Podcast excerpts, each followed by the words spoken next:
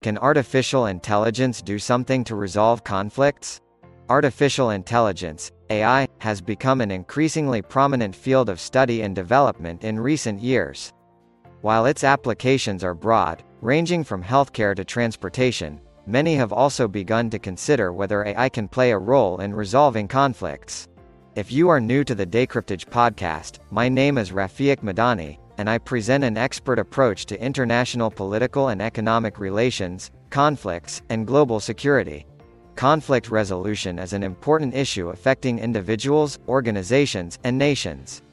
It can be defined as the process of reaching an agreement between conflicting parties, through means such as negotiation, mediation, and arbitration.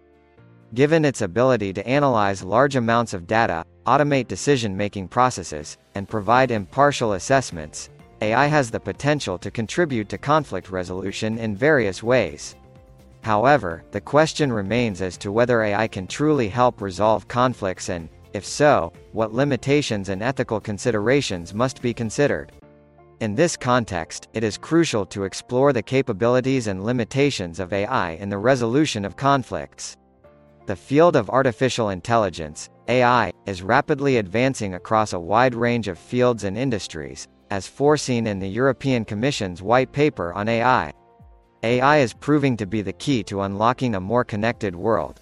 Yet it is also accompanied by a host of challenges and novel concepts that have the potential to transform our societies and challenge our understanding of what it means to be human. The concept of artificial intelligence has been the subject of much discussion and debate within the field of computational science. According to Luger and Stubblefield, 1993, AI can be defined as the computational science that deals with the automation of intelligent behavior. Luger and Stubblefield, 1993. It is important to note, however, that this definition is not the only one, and other significant perspectives exist.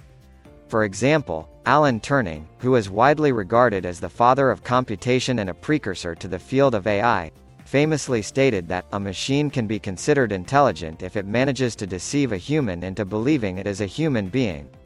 These differing perspectives demonstrate the complexity of the topic and highlight the need for continued examination and inquiry into the nature of AI and its capabilities. The study of artificial intelligence, AI, has revealed a common thread among its various definitions the potential for AI to exhibit behaviors that are more sophisticated and complex than those of humans across a range of fields and aspects of society. However, the realization of this potential requires further advancement and growth in the implementation of AI. This raises a critical inquiry. Are we adequately prepared to utilize AI for the resolution of disputes outside of the judicial system? The answer to this question will likely have significant implications for the use and development of AI in the future. It is important to acknowledge that not all online dispute resolution ODR platforms utilize AI in the resolution of conflicts outside of the traditional judicial system. As an example, the ODR platform offered by the European Commission serves as a dedicated tool for online dispute resolution and aims to provide support to consumers and merchants in resolving disputes related to online purchases of goods and services. This highlights the diversity in the approaches taken by ODR platforms and the need for careful consideration of the mechanisms and technologies utilized in conflict resolution. However, among the ODR platforms that leverage proprietary optimization algorithms to arrive at fair and efficient solutions in conflict management, there exist examples such as SmartSettle1. This platform employs algorithms to incentivize the conflicting parties to work together and reach the optimal agreement, through offering suggestions that are displayed among the visible proposals exchanged by the parties. The utilization of proprietary algorithms in this manner demonstrates the innovative and technologically advanced approaches being taken in the field of conflict management and highlights the potential for AI to contribute to the resolution of disputes. In accordance with the statements of SmartSettle, the utilization of a neutral server on the Internet constitutes a prime example of augmented intelligence in action. This neutral server acts as an impartial and dependable automated mediator, able to comprehend the level of satisfaction of each party involved in the conflict. The server employs optimization algorithms as a formula to take inputs from the parties and provide a mutually beneficial outcome.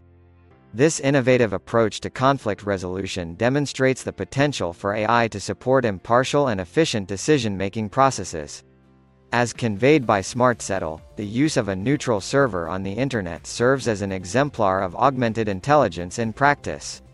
The neutral server functions as an automated mediator that is both impartial and trustworthy, possessing the capability to comprehend the satisfaction levels of the parties involved in the dispute. The server employs optimization algorithms as a method to incorporate inputs from the parties and produce a mutually advantageous resolution. This cutting-edge methodology in conflict resolution showcases the potential for AI to assist in impartial and efficient decision-making processes. The concept of a multi-door court was proposed by Professor Frank Sander of Harvard University. The proposed structure involves the assessment of cases presented and their referral to the appropriate door, based on their individual characteristics. The doors symbolize various alternative dispute resolution procedures, such as negotiation, mediation, conciliation, or arbitration. If other extrajudicial conflict resolution methods prove to be insufficient, the cases would be referred to the jurisdiction's court system. This innovative approach to dispute resolution aims to effectively address the unique aspects of each case. This solution involves providing clear information on alternative dispute resolution options before initiating a judicial procedure. The deployment of an AI-powered multi-door court system would undoubtedly enhance the efficacy and efficiency of the administration of justice. The proposal of alternative dispute resolution methods remains a compelling concept, particularly when considering that parties often prefer to reach a mutually beneficial agreement prior to submitting to the verdict of an impartial third party. This is accomplished within the scope of the Digital Immediacy and Non-Presential Services component of the Digital Transformation of Justice project. This initiative aims to promote the secure identification of citizens and operators through expedient methods, thereby providing a sense of legal certainty for administrators. The implementation of the proposal aims to streamline proceedings by providing the parties with awareness of the alternative avenue that offers optimal results through the utilization of AI in the service of justice. This will also contribute to alleviating the burden on courts and tribunals. Conclusion The utilization of AI in the justice system presents a multitude of benefits, including expediting proceedings and reducing the workload in courts and tribunals.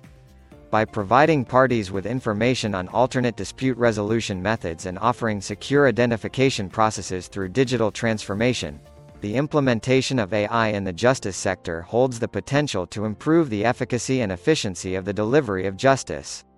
Additionally, offering alternative solutions prior to initiating judicial procedures aligns with the notion that parties often prefer to reach mutually satisfactory agreements before resorting to third-party judgment. It is within this framework that the Digital Immediacy and Non-Presential Services component of the Digital Transformation of Justice project operates, offering legal certainty and reliability for all involved parties.